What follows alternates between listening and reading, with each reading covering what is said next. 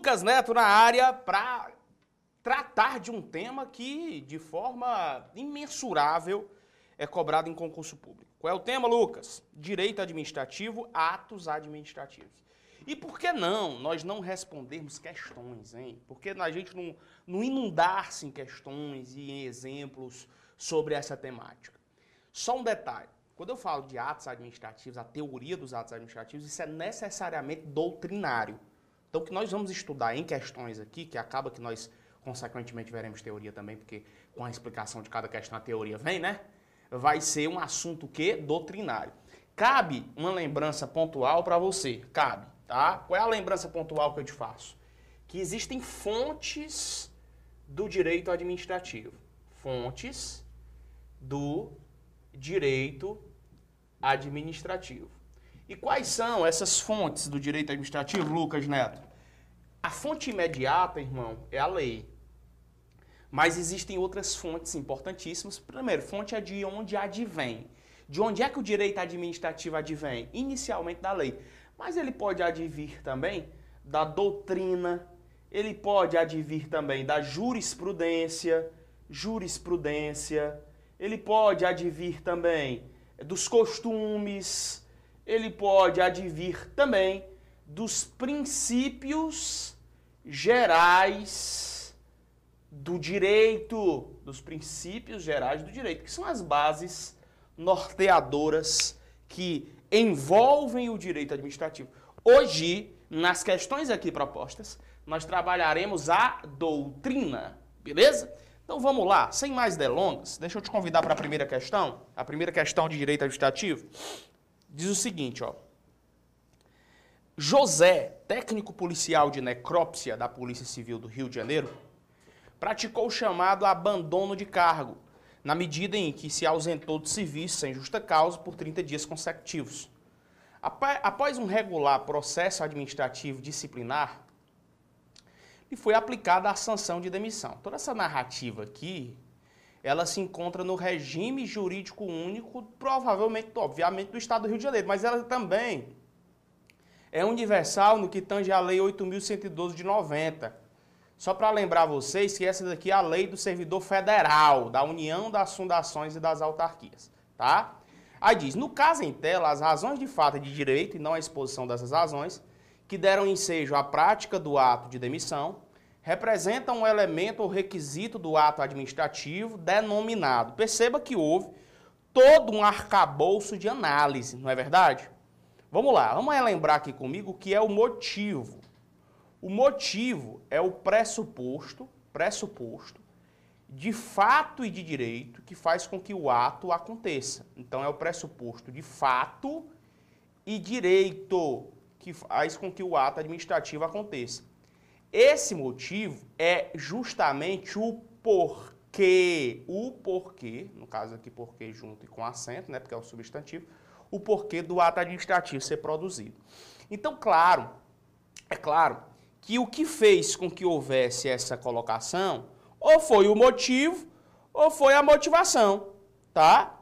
A questão está pedindo, perceba, as razões de fato e de direito. Essas duas palavras-chave, moços, já nos levam a crer que motivo é o gabarito. Aí você deve estar me perguntando, Lucas, e o que seria a motivação?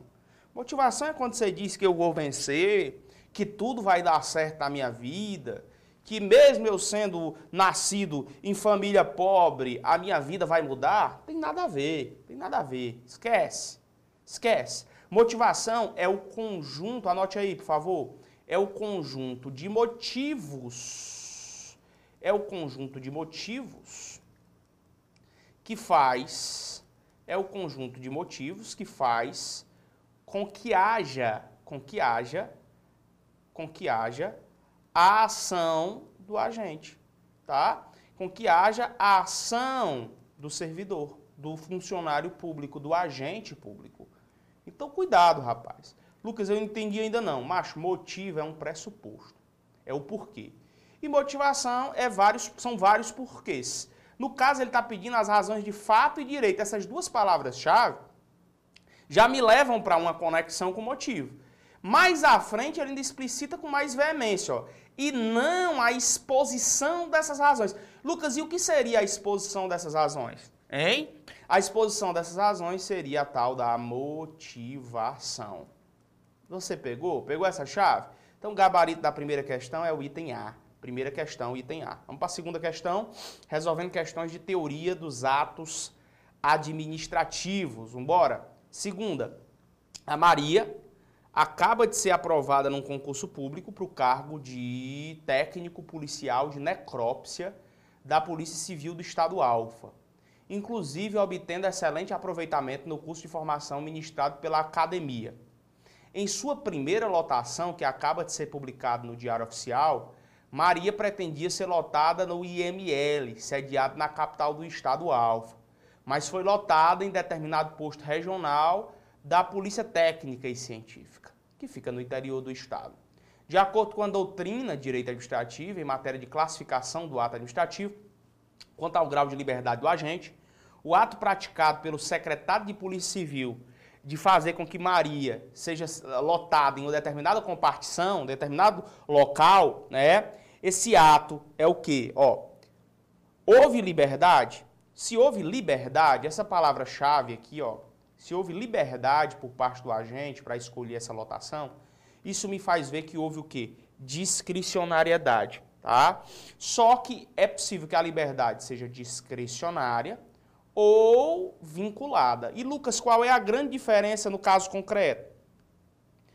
Ó, se for vinculada, é porque essa liberdade de opção X ou Y está presente na lei, tá? Só que a lei, ela só me dá um comando, ou X ou Y. Deixa eu colocar o ou, ou. Ou, ou. Só pode ser um escolhido e não dois. No discricionário, também é a lei quem rege isso aqui. Só que ela me dá duas ou mais opções. Então, se eu tivesse X ou Y ou Z, eu teria três opções no caso concreto, não é verdade? Então, eu teria um ato discricionário. Eu teria um ato que? Discricionário. Nesse caso, perceba, se eu sei que existe liberdade, que pode ser discricionário ou vinculado, eu já posso eliminar o item B, D e E. E eu fico com o A e com o C. Então, ó, aqui está dizendo que é composto, já não é. Aqui está dizendo que é um ato de gestão, já não é. Aqui está dizendo que é um ato de polícia, não é. Ou é um ato vinculado, ou é um ato discricionário. Você concorda comigo? Vinculado, pois a lei regulamenta a edição do ato de lotação, não conferindo ao agente público qualquer margem de escolha. E ser discricionário, pois o agente público busca, dentro dos limites da lei, razões de oportunidade e conveniência para praticar o ato. A pergunta é: é discricionário ou vinculado? Isso é discricionário ou vinculado? Isso é discricionário. É discricionário, não é verdade? Então você vai marcar o item C, discricionário, pois o agente busca, dentro dos limites da lei, razões de oportunidade e conveniência para praticar o ato. Item C de casa é o gabarito da segunda questão. Lembrando, isso é importante salientar para você, ó. Deixa eu ficar aqui para analisar contigo. Se eu falo de ato discricionário, olha para cá. Se eu falo de ato discricionário, discricionário, ele tem presença na lei, irmão, ó. Ele tem presença na lei. Só que essa dita lei, ela me dá sempre uma ou mais opções, certo? Se ela me dá uma ou mais opções sobre como eu posso agir, eu falo que é um ato discricionário, mas ele não deixa de ter presença na lei. Logo, não existe um ato, como diz o, o, o Celso Antônio Bandeira de Mello, não existe um ato que seja 100% e unicamente discricionário, pois todos eles carregam um viés legal. E esse viés legal deve ser aplicado no caso concreto. Beleza? Então o gabarito aqui da 2 já foi, é o item C. Vamos para a questão de número 3. Assinale aí a 3, veja comigo, bora. Questão de número 3 na tela. Diz assim: João, observadas as formalidades legais, firmou um ato de permissão de uso do bem público com o Estado Alfa para a instalação e funcionamento de um restaurante em hospital estadual. E o prazo de funcionamento disso foi de 24 meses. Passados seis meses, o Estado Alfa alegou que iria instalar uma nova sede da UTI no local onde o restaurante está localizado, razão pela qual ele revogou unilateralmente a permissão de uso. Três meses depois, João logrou obter provas irrefutáveis, no sentido de que o Estado não instalou nem irá instalar UTI no local. Inconformado por conta disso, o João buscou uma assistência jurídica na Defensoria Pública, pretendendo reassumir o restaurante. A elaborar a petição inicial, o defensor público informou a João que pleitear judicialmente a invalidação da revogação do ato de permissão é algo. A pergunta é: é viável ou é inviável? É viável ou é inviável? Hein? É isso que a gente tem que perguntar aqui para nós mesmos. É viável ou é inviável? Vamos lá, deixa eu explicar um negócio importante para você aqui. Um negócio que vai poder desbloquear a maneira como você estuda esse assunto. Ó, existem atos discricionários que não necessitam de exposição dos motivos. Tá? E existem outros que necessitam da exposição dos motivos. Quando não necessita da exposição dos motivos, e ainda assim a autoridade competente expõe esses motivos, ela, a autoridade competente, fica presa pela palavra dela. Repare bem, veja isso aqui. Eu vou te dar um exemplo que é bem tradicional, mais do que esse em prova. O exemplo é da nomeação, veja bem, da nomeação de uma pessoa para um cargo em comissão. Tá? Algum servidor foi nomeado para exercer um cargo em comissão. Para quem não sabe, um cargo em comissão, ele é de livre nomeação, ele é de livre exoneração pela autoridade competente. Ou seja, ela nomeia nomeia hoje e exonera amanhã, se quiser, sem explicitar ou necessitar explicitar os motivos para tal exoneração. Basta exonerar, simples assim. Beleza? Tranquilo. Lucas, e se a autoridade competente nomear e quiser exonerar e adiantar um pretexto para tal exoneração? Por exemplo, a autoridade competente, olha, eu vou te exonerar em razão de que eu estou sem dinheiro aqui nos cofres do Estado, a situação que nós estamos passando é catastrófica e está complicado te manter aqui. Aí te tira desse cargo público. No outro dia, outra pessoa é colocada no teu lugar. Então, aqueles motivos, eles não existiram, foram mentirosos. Essa autoridade competente, ela ficou presa pela palavra. Se ela quisesse nem ter justificado o porquê queria te tirar, beleza, tava tudo de boa. Mas ela foi cair na besteira de justificar. O nome dessa besteira, quando verificado, é a seguinte, ó, teoria, teoria dos motivos determinantes. Teoria dos motivos determinantes. Ou seja, se a autoridade competente diz, ela vai ficar presa pela palavra dela. Ela vai se arrombar todinha. Por que, foi dizer? Entendeu? A mesma coisa acontece nessa questão. Eu vou ler de novo para você entender logo de vez esse assunto. Tá? Com calma, que ninguém aqui vai pegar trem não. 3.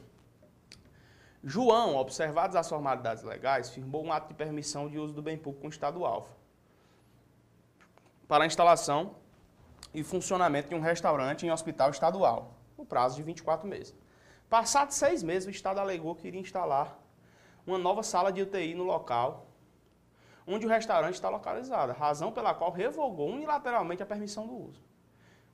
Essa permissão do uso era vinculada ou discricionária? Era discricionária. A autoridade competente poderia revogar sem dizer o motivo. Só que perceba que disseram. Três meses depois, João logrou obter provas irrefutáveis no sentido de que o Estado não instalou, nem irá instalar a UTI. Inconformado, ele buscou assistência da Defensoria Pública, pretendendo reassumir o restaurante. Ao elaborar a petição inicial, o defensor público informou a João que pleitear judicialmente a invalidação da revogação do ato, da permissão, é inviável ou viável? Tá? É viável. É viável. Eu tenho que buscar uma opção que diga que é viável, porque aqui se aplica a teoria dos motivos determinantes. Teoria dos motivos determinantes. Então perceba que o item C ou o item D, vamos ver aqui, Ó, C, viável. Eis que com base no princípio da continuidade de serviço público. Já não é o C. Deixa eu apagar aqui porque não é o C não. Só pode ser o D. Só pode ser o D. Viável, viável, eis que apesar de ser um ato discricionário, aplica-se a teoria dos motivos determinantes. Uma coisa linda quando você estuda, rapaz. Teoria dos motivos determinantes. De maneira que o Estado está vinculado à veracidade do motivo fático que utilizou para a revogação. D de dado é o gabarito da terceira questão. Tranquilo? Show de bola. Questão de número 3 já foi vencida. Questão de número 4. Questão de número 4. Vamos lá. Vamos a ela. A auxiliar de necrópsia da Polícia Civil do Rio, Maria, está localizada em posto regional da Polícia Técnica e Científica do interior do estado. Durante a madrugada, Maria, única policial de plantão, recepcionou de policiais militares um cadáver feminino para fins de perícia. Para adiantar o trabalho, mesmo não havendo naquele momento qualquer perito no órgão, Maria fez o exame pericial, além de ter emitido e assinado sozinha o auto de exame cadavérico, agindo em sentido contrário ao que dispõem as normas aplicáveis para as atribuições do seu cargo. Pelos fatos narrados, percebe-se que a perícia feita por Maria é inválida, por vício num elemento do ato administrativo. Qual é esse elemento? Pessoal, deixa eu explicar esse negocinho. Eu adoro essas questões. Na verdade, eu adoro o direito administrativo, né? É minha área fim principal. Vamos lá. Você tem que entender uma coisa, tá? Perceba. É, os elementos do ato administrativo, os requisitos ou elementos do ato administrativo são os seguintes, ó. Eu estou com bem calmo para você entender essa aula detalhadamente. Você vai entender comigo quais são os elementos ou requisitos do ato administrativo. Elementos ou requisitos do ato administrativo. E os elementos ou requisitos do ato administrativo são os seguintes, ó. Isso é importante para vocês lembrar. São os seguintes: competência, competência, que é o sujeito do ato, finalidade, que é o fim a qual o ato busca a resolução, forma, que é a exteriorização do mundo do ato administrativo no cenário do direito como um todo, motivo, já inclusive falei dele hoje, é o pressuposto de fato e de direito que faz com que o ato se aplique, e objeto, que é o conteúdo jurídico do ato administrativo co, fi, fo, mo, ob. Tá?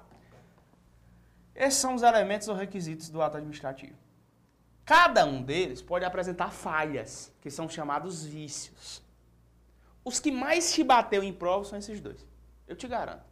O vício na competência e o vício na finalidade. Lucas, me fale sobre os vícios na competência, os vícios no sujeito. Vício no sujeito, vício no elemento competência, é quando o ato tem no sujeito a sua mácula principal. Por exemplo, eu não sou servidor, pratico um ato administrativo. Então aquela competência do ato administrativo está viciada. Ou então eu sou servidor, só que eu pratico um ato que não é da minha alçada, então está viciado. Por exemplo, eu sou técnico, eu fui técnico, fui analista de tribunal e de Ministério Público. Conheço muito as funções do técnico e as funções do analista. Imagina que eu sou técnico do MPU e tenho funções de técnico do MPU. Que são funções meramente administrativas. E eu começo a fazer as funções de um analista, que são muito mais específicas da área processual. Eu começo a redigir processos, eu começo a realizar sem função de confiança os atos de um analista. Os meus atos, eles não serão considerados pela administração. Por quê? Porque são maculados pela minha falta de competência. Existe a usurpação de função e existe a função de fato. A usurpação de função é quando eu ajo como se fosse servidor, mas não sou. Por exemplo, você está se preparando para o concurso da Polícia Militar da Bahia. Exemplo, imagine isso aí.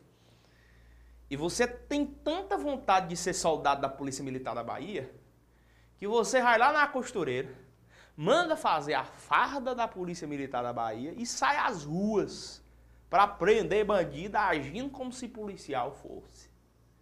Isso é viciado. Isso não pode ser considerado no ordenamento jurídico administrativista. Não pode. Não pode porque babou o ato administrativo a tua incompetência.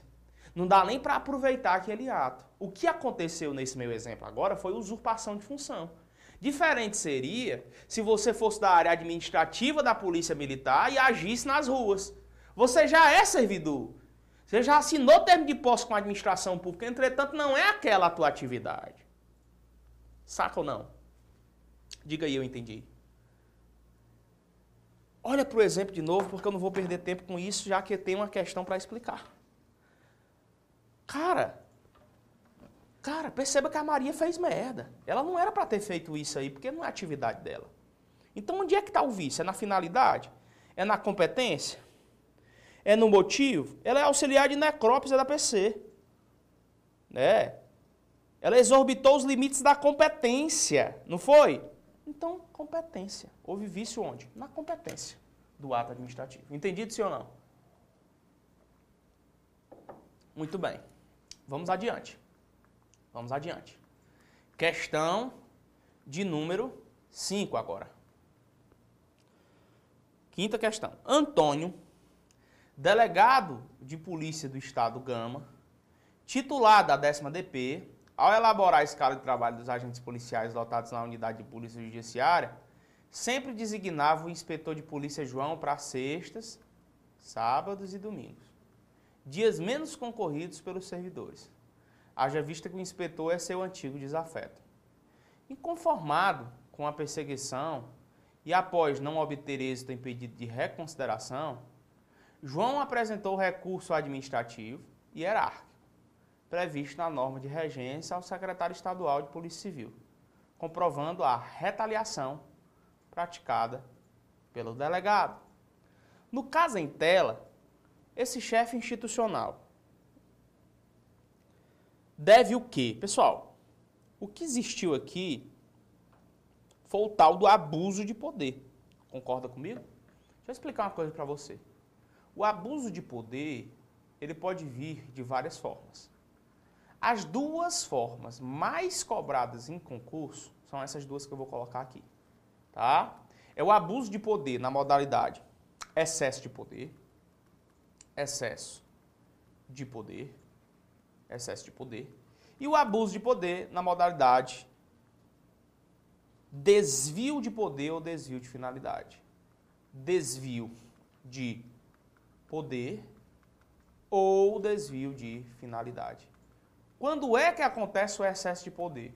Quando o agente ultrapassa os limites que ele tinha estabelecidos pela lei. Por exemplo, o agente, a lei dizia que ele podia fazer X. Ele foi lá, o bichãozãozão, e fez X ao quadrado. Então, houve um excesso de poder. Isso é um vício onde? Na competência.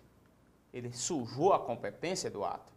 Já o desvio de poder de finalidade é quando o agente deveria fazer o que está na lei, que é o X, só que o bichão vai lá e faz é o Y. Ele muda.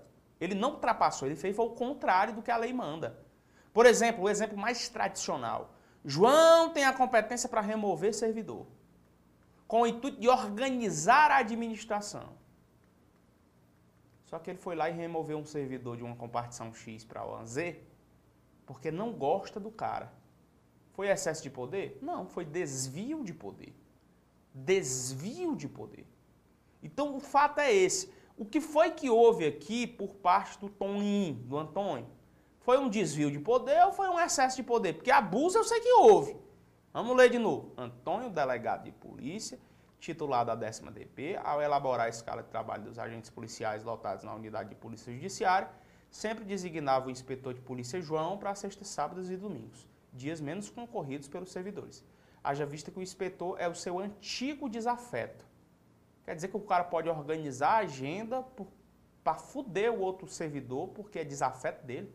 Inconformado com a perseguição, com razão, e após não obter êxito em pedido de reconsideração, João apresentou um recurso previsto na regência ao secretário estadual de polícia, comprovando a retaliação praticada pelo delegado. No caso, então, o chefe institucional a. Deve declarar a nulidade do ato de Antônio por abuso de poder na modalidade excesso de poder? Não, foi desvio de poder. Ele não ultrapassou os limites, ele agiu. Ó, ó se ele tinha competência para organizar o cenário administrativo, isso é a finalidade do ato.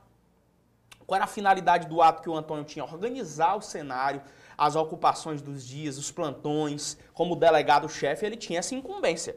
No momento em que ele se desvirtuou, no momento em que ele fez uma outra situação, criou um outro cenário em detrimento do cenário inicial, ele perde a razão dele. E nós temos o desvio de poder ou desvio de finalidade. Vamos buscar a opção na tela? Vamos. O A não é. B. Deve declarar a nulidade do ato por abuso de, na, na modalidade de desvio de poder, por visto no elemento da finalidade do ato. O P é esse aqui é o mais cara de questão. Né? Aí C, está falando de excesso de poder e não é. D, não deve declarar? Deve sim. E, não deve declarar? Deve sim. Então ficou fácil. Ficou fácil. O gabarito oficial da 5 é o item B de bola. Deve declarar a nulidade do ato de Antônio por abuso de poder na modalidade desvio de poder por vício no elemento finalidade do ato administrativo. 5, B de bola. Tranquilo? Questão de número 6. Vamos a ela. Sexta questão diz o seguinte.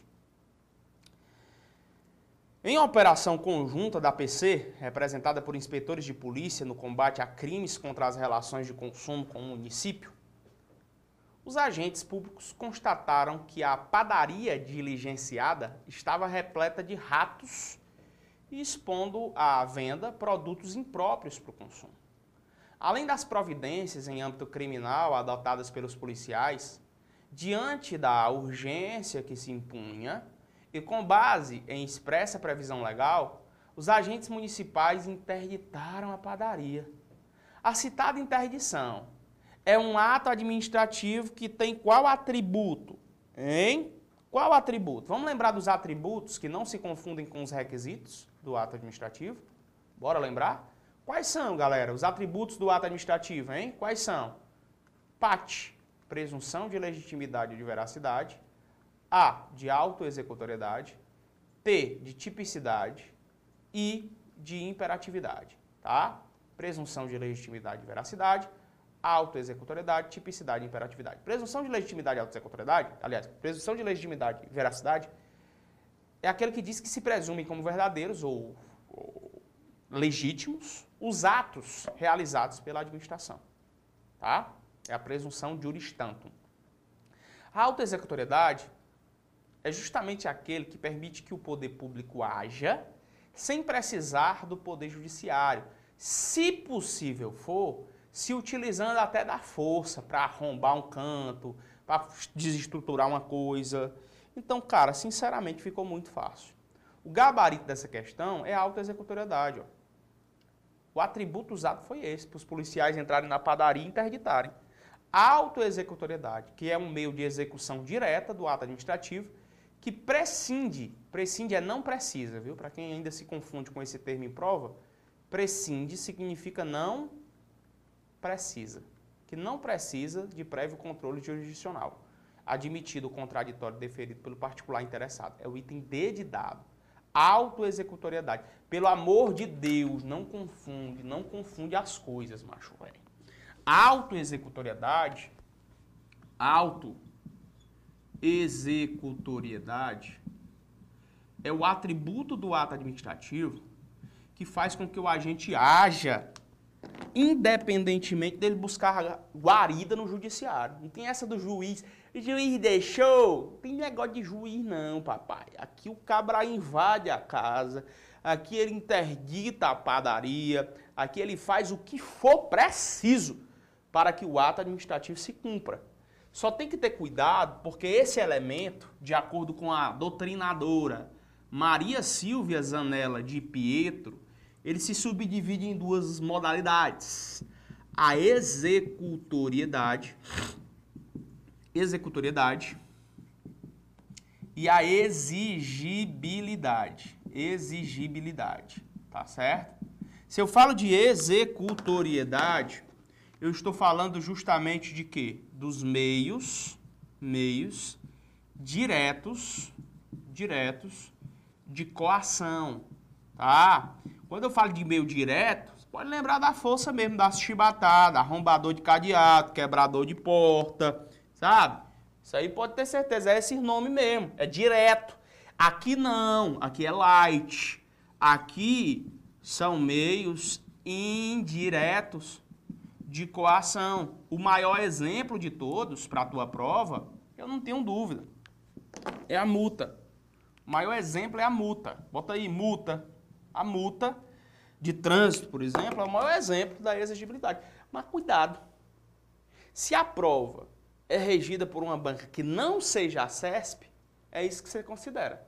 Mas se for a CESP, Sebrasp, tá? você tem que considerar esse elemento como sinônimo desse e esse aqui dissociado desse, né? esse atributo, para não te confundir. Então, como é que ficaria, olha que doido isso, como é que ficariam os atributos do ato administrativo se eu estivesse falando da CESP? Ficariam assim, ó, presunção de legitimidade, autoexecutoriedade, exigibilidade, tipicidade e imperatividade. PAET. Ficaria PAET. Presunção de legitimidade e veracidade, autoexecutoriedade, exigibilidade, tipicidade e imperatividade. Então quer dizer que a CESP pega esse, considera dissociado, pega esse, considera dissociado. Você pegou essa chave ou não? Tranquilo? Joga na questão 6 de novo. Para a gente ratificar o gabarito é dedidado. É dedidado. A autoexecutoriedade, que é um meio de execução direta do ato administrativo, que prescinde de prévio controle jurisdicional de emitido o contraditório deferido, diferido pelo particular interessado. Vamos adiante, vamos adiante, vamos adiante. Agora é hora de vermos a questão de número 7. Sétima questão, vamos a ela. Sétima questão. Diz assim, ó. Considerando agora certo ou errado, na modalidade certo ou errado, diz assim, ó. Considerando que, hipoteticamente, a diretoria de um órgão da administração distrital tenha editado uma portaria que aprovou seu regimento interno, julgue o próximo item com base na teoria dos atos administrativos, que já disse várias vezes é um assunto eminentemente doutrinário. Os elementos ou requisitos comumente citados como pressupostos do ato administrativo, tais como forma, objeto, competência, motivo e finalidade, são expressamente elencados na Lei 9.784. Cara, isso aqui é um perigo da pora. O que a, a, questão está dizendo é o seguinte: esses nomes aqui, se encontram expressos nessa lei. Essa lei aqui, para quem não sabe, vai saber agora, porque está na sua prova, é a lei que rege o processo administrativo federal. As únicas regras principiológicas que eu tenho lá, anote aí, por favor, que são os princípios que regem essa lei aqui, moço, são esses aqui que eu vou falar agora. Ó. Tem até uma regra de memória que eu inventei. Será, será fácil será fácil, será fácil, pro, pro, mó, mó. Será fácil pro momó. Decora isso. Segurança jurídica, segurança jurídica, razoabilidade, razoabilidade, finalidade, finalidade, ampla defesa, ampla defesa, contraditório, contraditório, Isonomia, que é a igualdade. Legalidade, legalidade, legalidade. Proporcionalidade, proporcionalidade. Moralidade, moralidade. E motivação, motivação. De novo, será fácil pro momó segurança jurídica, razoabilidade, finalidade, ampla defesa, contraditório, igualdade, legalidade, proporcionalidade, moralidade e motivação. Essa daqui é para derrubar um monte de gente. Não tem professor que diga isso na internet, não. Tá? O que é que eu te disse agora, moço? Pega essa lei aqui, pai.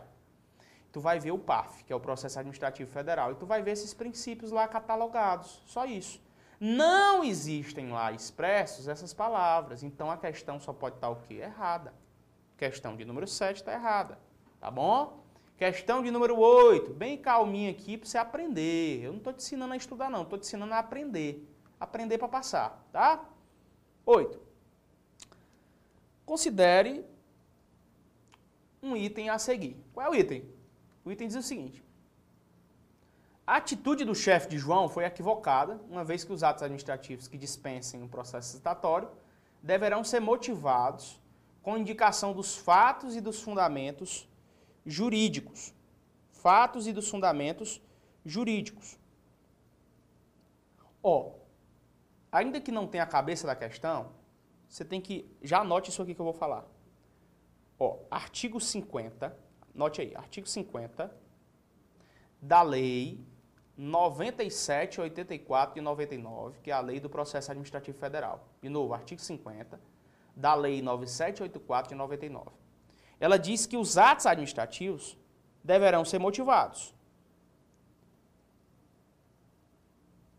Explicitados os fatos e fundamentos jurídicos. Quando dispensem, aí ele, ele coloca um rol agora de coisas em que aí sim é que é para ter motivação. E o inciso de número 4 do artigo 50 diz que se o ato administrativo dispensar ou declarar ou declarar a inexigibilidade, a inexigibilidade de processo licitatório de processo licitatório, o que é que nós teremos? Hein? O que é que nós teremos? Nós teremos o quê? Nós teremos a necessidade disso aqui, papai, ó, de motivação. Então vamos lá. O seguinte é esse. Houve uma atitude de um chefe de um servidor chamado João, que a questão está dizendo que foi equivocada, porque os atos administrativos que dispensem o processo estatório deverão ser motivados com indicação dos fatos e dos fundamentos jurídicos ali propostos. E aí? Certo ou errado?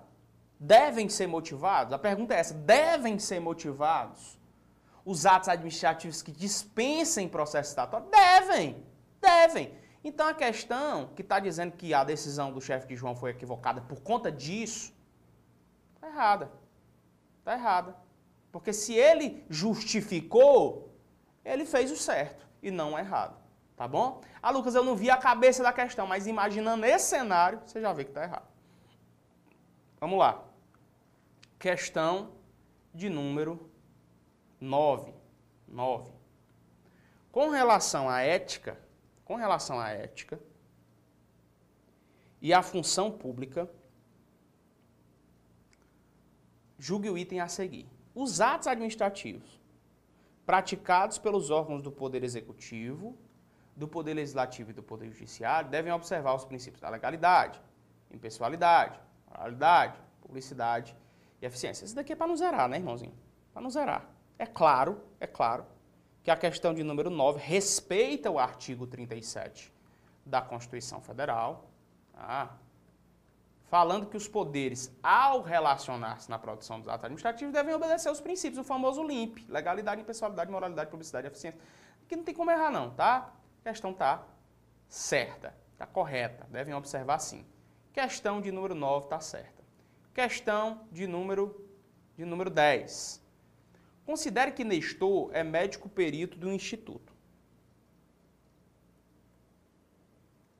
Sua função é realizar exames clínicos nos segurados, que requerem algum benefício previdenciário relacionado com problemas de saúde, como aposentadoria por invalidez e auxílio-doença.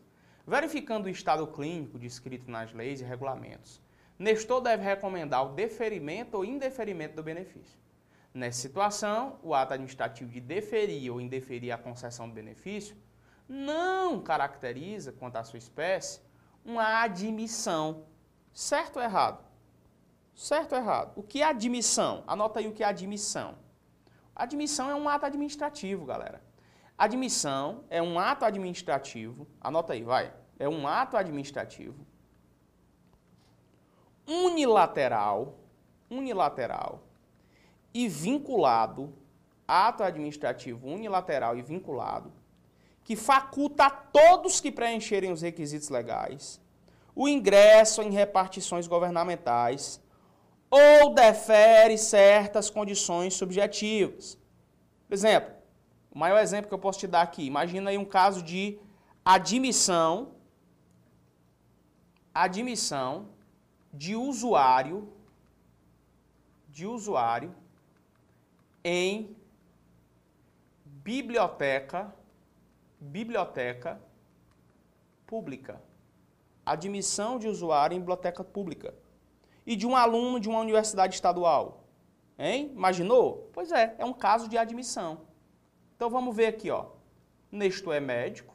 Sua função é realizar exames clínicos nos segurados que requerem algum benefício. Verificando o estado clínico descrito nas leis e regulamentos, Nestor deve recomendar o deferimento ou indeferimento do benefício. Nessa situação, o ato administrativo de deferir ou indeferir a concessão do benefício não caracteriza quanto à sua espécie um ato de admissão. Certo ou errado? Caracteriza ou não? Hein? É admissão ou não? É admissão. É admissão. Então tá certo, já que é um ato unilateral e vinculado, em que a autoridade administrativa retira, exime ou coloca. Então é admissão. Tá certa a questão. Questão de número, questão de número 11. Vamos lá. Questão de número 11. Vamos lá. O governador, presta atenção, de um estado editou ato em que delegou a competência a todos os secretários de estado para interromper férias de servidores. Em seguida, determinado secretário considerou a possibilidade de subdelegar. Seguinte, ó. Esse aqui é a autoridade competente. Ele delegou para esse aqui, ó. João. Esse aqui subdelegou para esse, Pedro. Pronto, imagina esse cenário aqui, tá? Então, o cara considerou a possibilidade de subdelegar tal poder aos chefes de unidades regionais em vários pontos do estado. Mas, antes de editar o ato pertinente, submeteu a análise de juridicidade do órgão jurídico que presta consultoria e assessoramento à respectiva secretaria. Acerca dessa situação hipotética, considerando que o Instituto da Delegação é ligado diretamente ao elemento competência do ato administrativo, assinale a opção correta à luz da legislação em vigor e da doutrina pertinente. Pessoal, anota uma coisa aí. O decreto 83937, decreto 83937, diz no seu artigo 6 a resposta dessa questão. Artigo 6 O ato de delegar pressupõe a autoridade para subdelegar, ficando revogadas as exposições em contrário, constantes de decreto, regulamentos ou atos normativos em vigor no âmbito da administração direta e indireta.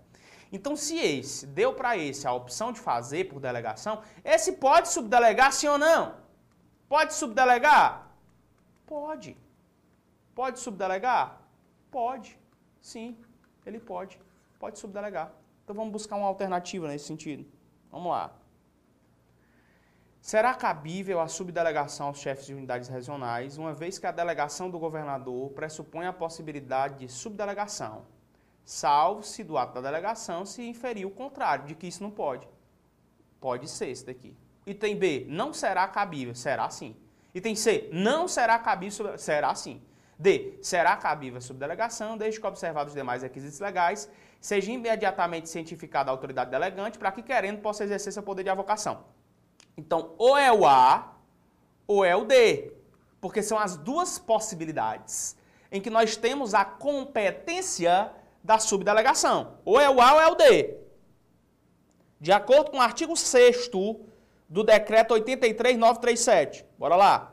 O ato de delegar pressupõe a autoridade para subdelegar, ficando revogadas as exposições em contrário constantes de decretos, regulamentos ou atos normativos em vigor no âmbito da administração direta e indireta. É o A ou D? A. Será cabível a subdelegação do chefe das unidades regionais, uma vez que a delegação do governador pressupõe a subdelegação também. Item A é o mais plausível, gabarito da 11. Item A, item A. Vamos lá, para finalizar aqui, ó, essa sequencial. Vamos lá. 12. Por que era inimiga do solicitante? a autoridade administrativa competente negou um pedido de concessão de licença para a construção de edifício, que constituía um ato vinculado. Nessa situação hipotética, a decisão da autoridade, tá? Vamos lá. O seguinte é esse. houve uma situação de que existiu uma solicitação de alguém. Pronto, vamos botar o X fazendo uma solicitação. Essa aqui é a Z, é a autoridade competente. Ela era inimiga do X, tá? Aí por ser inimiga, por ser inimiga, ela negou, negou um pedido de concessão de licença para a construção de edifício, que constituía um ato vinculado. Nessa situação hipotética, a decisão aqui. Pessoal, ninguém pode negar uma coisa só porque é inimigo da pessoa que pediu, não.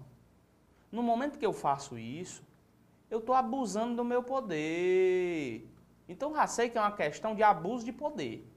Não é verdade? É uma questão de abuso de poder. Pergunta é: é excesso de poder? É excesso de poder ou é desvio de poder que acontece aqui? Eu já falei isso hoje. Eu já falei isso hoje. O excesso de poder é quando eu ultrapasso dos limites impostos pela lei. Eu ultrapasso. E o desvio de poder é quando eu viso a fim distinto daquele que está na lei. Excesso de poder, ultrapassar. Desvio de poder, desviar. Eu era para um canto, eu fui para o outro. Tá? E aí, o que, é que você acha? Nesse caso concreto. Porque era inimiga do solicitante, a autoridade competente negou um pedido de concessão. Isso aqui houve desvio de poder ou desvio de finalidade. Vamos buscar, vamos buscar. Ah, tem visto de competência. Não, tem visto de finalidade, devendo ser considerada nula e tem ser de casa. Ninguém indefere uma coisa só porque é inimiga da pessoa que pediu, não, macho. Tu como autoridade pública, tu como exer... Exer... no exercício do poder de polícia, no exercício de um poder delegado pela administração pública, você não pode negar algo em razão de que é desafeto do solicitante, não. Então, o gabarito mais prudente aqui na 12 é o item C. Tranquilo, tranquilidade pura? Eu espero que essas questões tenham ó, fixado conhecimento desse tão importante assunto do direito administrativo na sua prova, que é a teoria dos atos administrativos. Vamos embora.